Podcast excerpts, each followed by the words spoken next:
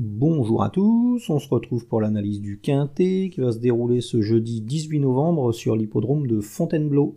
Ça sera le prix de la Seine-et-Marne, une course réservée à des chevaux âgés de 3 ans et plus qui va se courir sur les 1200 mètres de la ligne droite.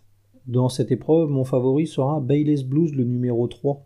C'est un cheval qui avait été mis au repos en début d'année et on l'avait vu faire sa rentrée là au cours de l'été et il n'avait pas montré grand chose lors de ses deux premières sorties mais il vient d'afficher un net regain de forme la dernière fois sur l'hippodrome de Chantilly, s'est imposé dans un quintet, c'était vraiment très très bien.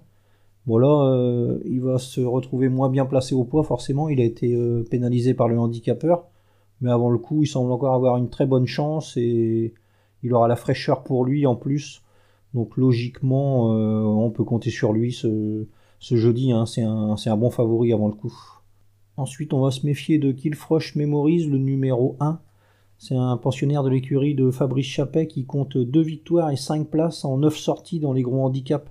Donc c'est vraiment très très bien. C'est un cheval qui est, très confirmé dans cette catégorie. Bon là, il va retrouver un hippodrome euh, où il a souvent bien couru. Donc euh, bah, logiquement, hein, on, peut compter sur lui et il devra encore terminer dans la combinaison gagnante, hein, sauf incident. C'est euh, un bon cheval de base, on va dire, dans cette épreuve. Ensuite, on va se méfier de King Rob, le numéro 5. Euh, c'est un cheval qui a couru sur des parcours avec tournant lors de ses dernières sorties, donc euh, faut pas trop le, juger là-dessus. Là, il va retrouver un parcours rectiligne qui correspondra parfaitement à ses aptitudes et euh, il sera pas trop mal placé au poids. Il a été pas mal baissé par le handicapeur. Et là, il se retrouve en valeur 39. c'est vraiment favorable. Donc, bah, pourquoi pas une surprise de sa part. Hein. Ça semble être un, bon tocard dans cette course.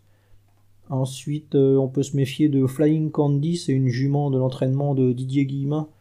Elle vient de finir deuxième là sur l'hippodrome de Bordeaux. Elle effectuait sa rentrée ce jour-là, donc euh, elle va se présenter en bonne forme pour ce quintet. C'est une jument qui a, deux échecs sur l'hippodrome de Fontainebleau, donc euh, à voir si elle n'est pas rebutée par cette piste. Mais bon, au papier, c'est vraiment une, une, belle possibilité et si elle fournit sa véritable valeur elle a parfaitement sa place à l'arrivée d'une épreuve comme celle-ci. Hein. Ensuite, euh, on va se méfier de King Gold. C'est un cheval qui va faire ses débuts dans les grands handicaps, donc il euh, faut voir s'il est pris à, sa juste valeur par le handicapeur. Mais il a des lignes intéressantes à faire valoir, et bah pourquoi pas. Hein. c'est un cheval qui pourrait parfaitement euh, prendre une place dans une course comme celle-là. Ensuite, on va se méfier de High le numéro 15. C'est une pensionnaire de l'écurie de Mathieu Bram, un entraîneur qui est très habile. Bon, là, elle va affronter ses aînés, donc avant le coup, euh, c'est jamais évident pour une femelle euh, âgée de 3 ans d'affronter des chevaux euh, plus, beaucoup plus endurcis. Mais bon, elle va être bien placée au poids dans le bas de tableau. Il y aura Fabrice Véron sur son dos, il y aura un bon numéro de corde. Donc, bah, elle a été hasardeux de pas la mettre quand même, hein. donc on va s'en méfier un petit peu.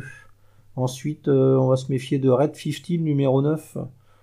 Alors elle, euh, c'est loin d'être un coup sûr, mais elle avait bien couru, là. elle avait terminé sixième dans le prix Roland Fouche-Douer sur ce parcours, donc euh, bah pourquoi pas, ça pourrait prendre une place à Bellecote, on va dire.